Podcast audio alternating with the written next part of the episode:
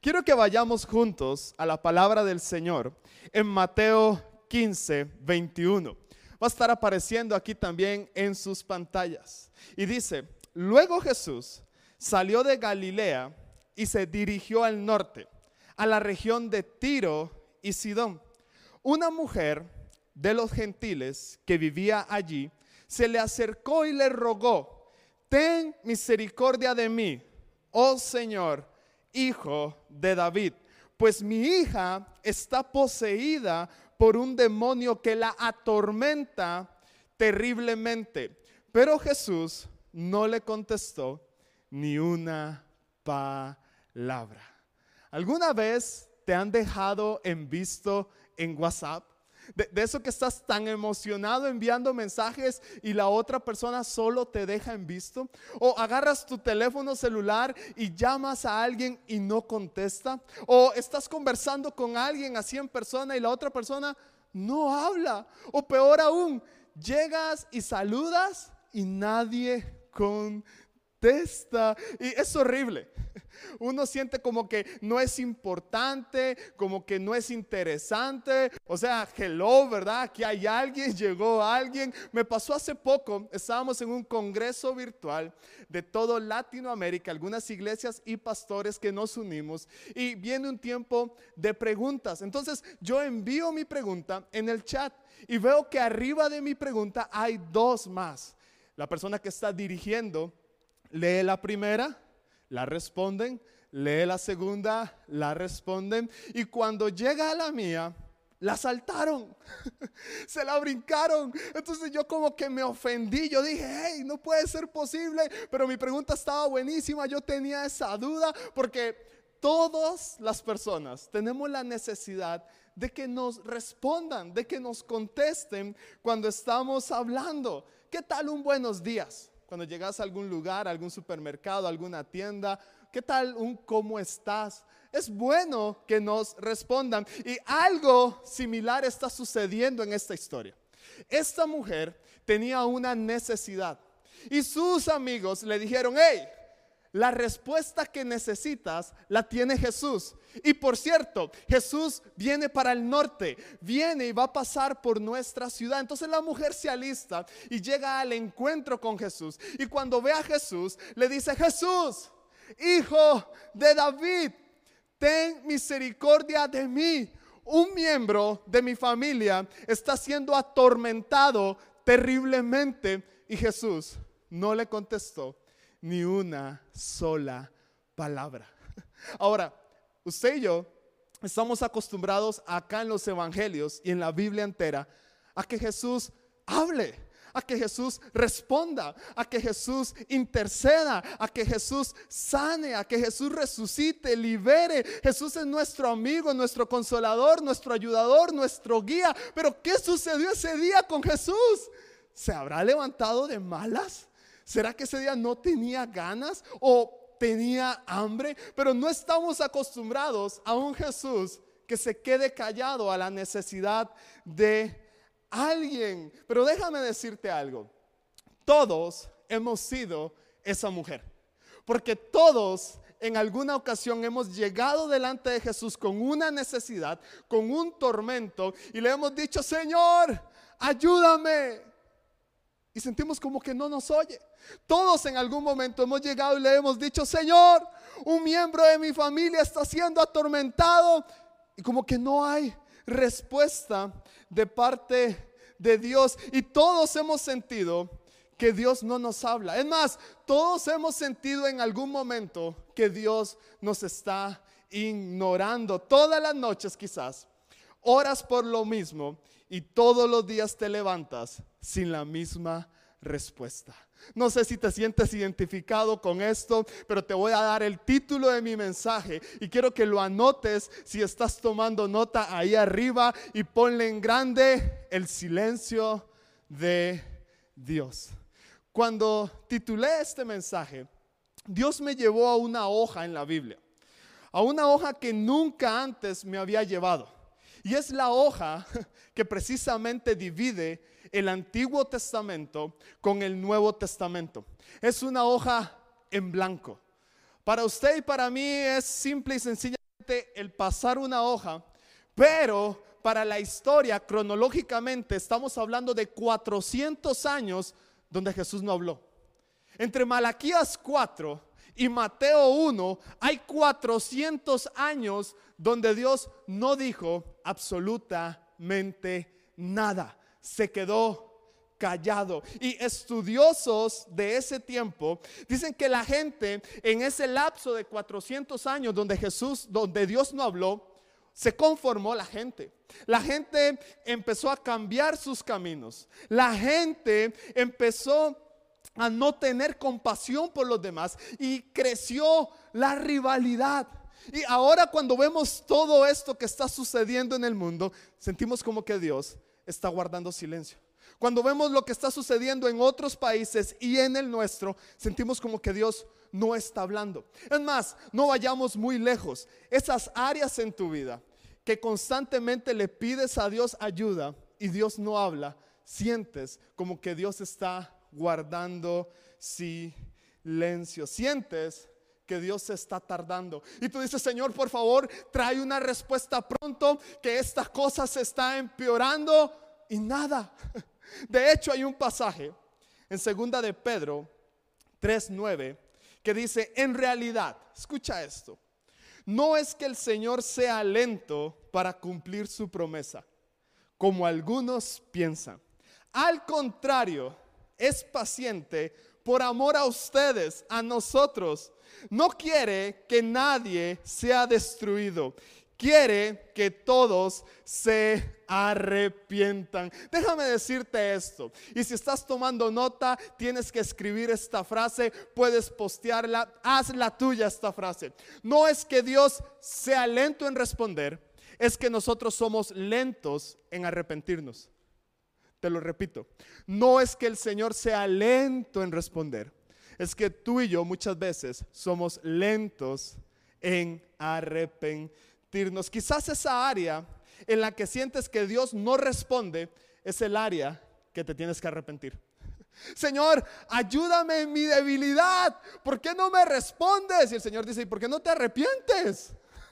¿Me estoy dando a entender con eso? Cuando Dios no responde es porque quiere ver nuestra respuesta. Anota esto también. No es que Dios no hable, es que Dios quiere escucharnos. Mira, hay un tiempo donde Dios habla y nosotros callamos. Y hay un tiempo donde Dios calla y somos nosotros los que hablamos. ¿Y sabes qué creo?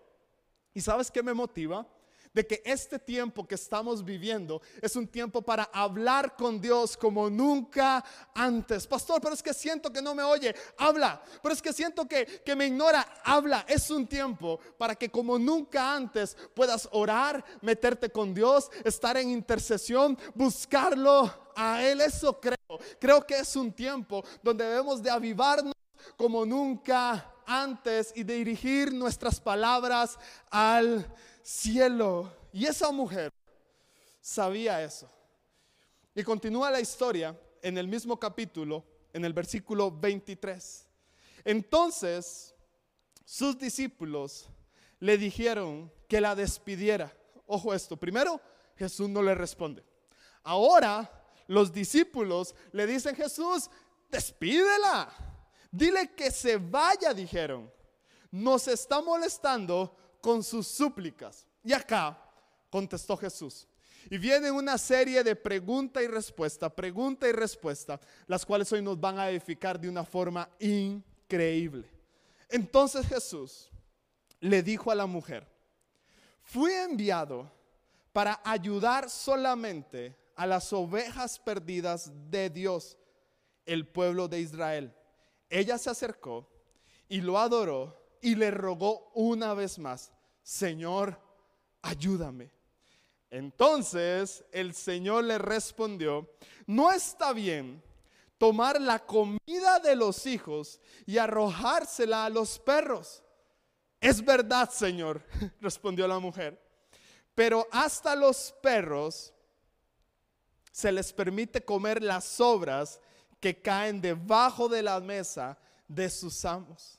Apreciada mujer, le dijo Jesús, tu fe es grande. Se te concede lo que pides y al instante su hija se sanó. Wow. No sé si a usted ah, le llega esta historia como a mí, pero vamos a aprender tres puntos. Toma nota de estos tres puntos, de estos tres pensamientos que de seguro nos van a llenar de ánimo en esta temporada. Y lo primero que te quiero decir es, número uno, Dios responde a adoración y calla a exigencias. Te lo repito, Dios responde a adoración, pero calla a exigencias. Esa mujer no lo había adorado. Esa mujer solamente le había pedido. Y muchas veces llegamos así delante de Dios. Muchas veces solo le pedimos, Señor, dame, Señor, ayúdame, Señor, cuídame, Señor, bendíceme, Señor, necesito, Señor, ocupo, Señor, vea, Señor, que esto. ¿Y cuando lo adoramos?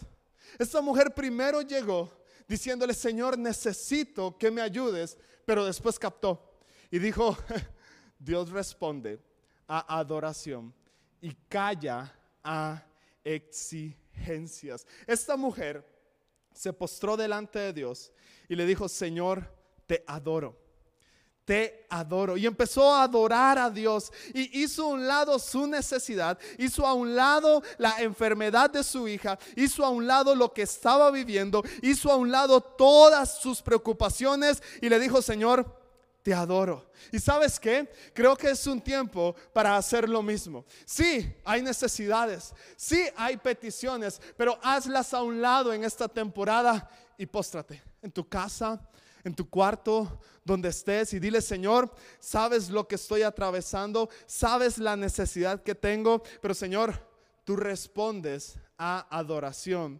y callas a exigencia. Dejemos de exigirle a Dios. Y esta mujer lo captó y dijo, hey, estoy exigiéndole mucho, mejor lo adoro. Wow. Cuando no se me es posible escuchar la voz de Dios, voy y busco su palabra y la leo. Te lo repito. Cuando no se nos es posible escuchar la voz de Dios, vamos a su palabra y la leemos. Hoy te quiero motivar con lo siguiente. Deja de pedirle y adóralo. Él ya conoce tu necesidad y mi necesidad. Adorémoslo. Hay un pasaje en Segunda de Crónicas 7:14 que dice, "Pero si mi pueblo que lleva mi nombre se humilla y ora, busca mi rostro y se aparta de su conducta perversa, yo oiré, escucha esto amigo, amiga, miembro, escucha esto, yo oiré desde el cielo, perdonaré sus pecados y restauraré su tierra. Mis ojos estarán abiertos y mis oídos atentos a cada oración que se eleve en este lugar. No sé si alguna vez has visto la película Derribando Gigantes. Wow, increíble, tienes que verla. Pero hay en una ocasión, una escena, donde están todos los protagonistas, el equipo de fútbol americano en el camerino, y todos se hincan así y dicen, si perdemos, adoramos. Si ganamos, adoramos. y sabes, esto me motiva a que te puedas hincar delante de Dios porque Dios responde a adoración. Y que le puedas decir, Señor, si me hablas, adoro. Y si no me hablas, también adoro. Es un tiempo para decirle al Señor, Señor, te adoro. Porque Dios responde a adoración y calla a exigencias. Y esa mujer dijo, voy a adorarlo. Sí, vengo con una necesidad. Si vengo con una petición. Si hay un problema en mi familia, voy a adorarlo. Ahorita quizás tienes un problema en tu negocio, tienes un problema en tus ventas, tienes un problema en tu salud, tienes un problema en tu matrimonio. No sé en qué estás teniendo un problema, pero déjame decirte algo. Adóralo. Porque Dios responde a adoración y calla a exigencias. Punto número uno. Punto número dos. Toma nota de este. Dios responde a humildad y calla a soberbia. En una ocasión están conversando y Jesús le dice, hey, no está bien tomar la comida de los hijos y dársela a los perros. Le estaba diciendo, hey, eres como un perro. Eres como un perro que come migajas. Y esta mujer no se ofendió. Esta mujer no se resintió. Al contrario, esta mujer fue humilde. Y muchos con esas palabras nos hubiéramos ofendido. Pero déjame decirte algo. El silencio de Dios muchas veces crea dos reacciones en nosotros. O me acerco o me alejo. ¿No has escuchado? Es que Dios no me habla. Entonces de ahí ya, yo ya le dejé de hablar. No, es que Dios no me contesta. Entonces de ahí, de ahí, sorry Dios, lo siento. Si usted no me contesta, entonces yo ya dejo de orar porque es que al contrario, cuando Dios guarda silencio, es cuando más debemos de acercarnos con humildad. Santiago 4:6 dice, pero Él da mayor gracia. Por esto dice, Dios resiste, escucha muy bien esto, Dios resiste a los soberbios y da gracia a los humildes. ¿Cómo estás reaccionando hoy al silencio de Dios? ¿Con soberbia o con humildad? Es que Dios no contesta. No, deja de ser soberbio. Mejor sé humilde. Acércate. Aunque no me hable, sí. Aunque no te hable, acércate. Aunque me trate de perrillo, sí aunque te trate de perrillo, acércate. Esta mujer no quería el trozo de pan completo. Esta mujer lo único que quería era una pequeña migaja, porque Dios responde a humildad y calla a soberbia. Esta mujer dijo, Jesús, no me interesa el trozo de pan grande. Sé que con una migaja de tu parte lo logro. Y hoy hay muchos que tenemos que entender que hay migajas en nuestra vida. Muchos estamos orando por un trabajo enorme, por un contrato grande. Dios envía uno pequeño. Ah, no, Dios. No, no, no, no, yo no. Yo te pedí algo grande. Migajas con humildad. ¿Me estoy dando a entender? No, es que Señor, yo lo que quiero es una casa y enorme. Y lo que tienes ahorita es una casita, una migaja, humildad la voy a agarrar, la voy a cuidar, porque necesito el trozo de pan completo. Con una migaja es suficiente para que el milagro de Dios se haga en mi vida. Te voy a decir algo. Tu casa no define quién eres, tu familia sí. Tu dinero no define quién eres, tu generosidad sí. Tu trabajo no define quién eres, tu integridad sí. Tu estudio no define quién eres, tu vocación sí. Tu fuerza no define quién eres, tu esfuerzo sí. Tu ropa no define quién eres, tu actitud sí. Tu reloj no define quién eres, tu tiempo sí. Humildad. Dios responde a humildad y calla a soberbia. Wow, impresionante. Hay que ser humildes para tomar las pequeñas oportunidades, esas pequeñas migajas que otros dejan caer, yo con humildad las voy a tomar. De seguro le estoy hablando a más de uno. Punto número tres. Dios responde a fe y calla a incredulidad. Te repito el punto número uno por si estás tomando nota. Dios responde a adoración y calla a exigencias. Punto número dos, Dios responde a humildad y calla a soberbia. Y punto número tres y último, Dios responde a fe y calla a incredulidad. Dios dice, necesito más fe de parte de todos, no incredulidad. Y Jesús en esa historia, vemos que le dice, mujer, grande es tu fe. Sabes, yo quiero que cuando Dios me vea, me diga, Rodrigo, grande es tu fe. qué tal si te animas con eso? Que cuando Dios te vea pueda ver en ti una fe grande porque Dios responde a fe y calla a incredulidad. Al final, Dios le dio una cualidad a la fe de esa mujer. Y le dijo, hey, tu fe es grande. tu fe es enorme. Que se te conceda todo lo que estás pidiendo porque tu fe es muy grande. ¿Sabes? Santiago 1.6 dice, pero pida con fe, no dudando nada. Escucha esto, pida con fe, no dudando nada, porque el que duda es semejante a la onda del mar que se arrastra por el viento y es echada de una parte a otra. ¿Qué está creciendo más hoy en tu vida? ¿Tu fe o tu incredulidad? Dios dice, ocupo más fe. Ocupo que la fe de ustedes sea grande y que la incredulidad disminuya. Porque la persona que es incrédula es como la onda del mar, va de aquí para allá. Es echada como las olas no es estable. En cambio, alguien que tiene fe y una fe grande como, el de, como la de esta mujer, dice, Señor, por más prueba que esté teniendo, por más tormento que se esté viviendo, por más dificultad que esté atravesando, a mí nada me mueve de estar cerca de y sabes, Dios anda buscando hombres y mujeres con una fe grande. Dios anda buscando matrimonios con una fe grande. Dios anda buscando empresarios con una fe grande. Dios anda buscando emprendedores con una fe grande. No incertidumbre, no incredulidad, no duda, sino fe grande. ¿Qué tal si ahí en tu casa cierras tus ojos un momento? Vamos, si estás en tu sillón si estás en tu cama acostado, si estás en la cocina, en la sala, vamos, cierra tus ojos y dile, Señor, haz que mi fe crezca. Señor, haz que mi fe, Señor, aumente todos los días. No quiero vivir en incredulidad.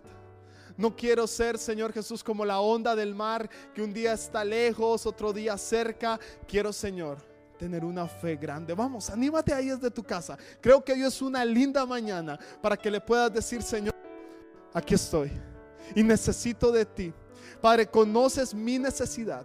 Conoces eso que me está atormentando. Conoces, Señor, Padre, que mi familia quizás está pasando necesidad, que mi empresa ocupa un aumento, que, que mi vida ocupa, Señor, reinventarse, que ocupo levantarme, Señor, pero aquí estoy. Vamos, díselo. Sé sincero con Dios.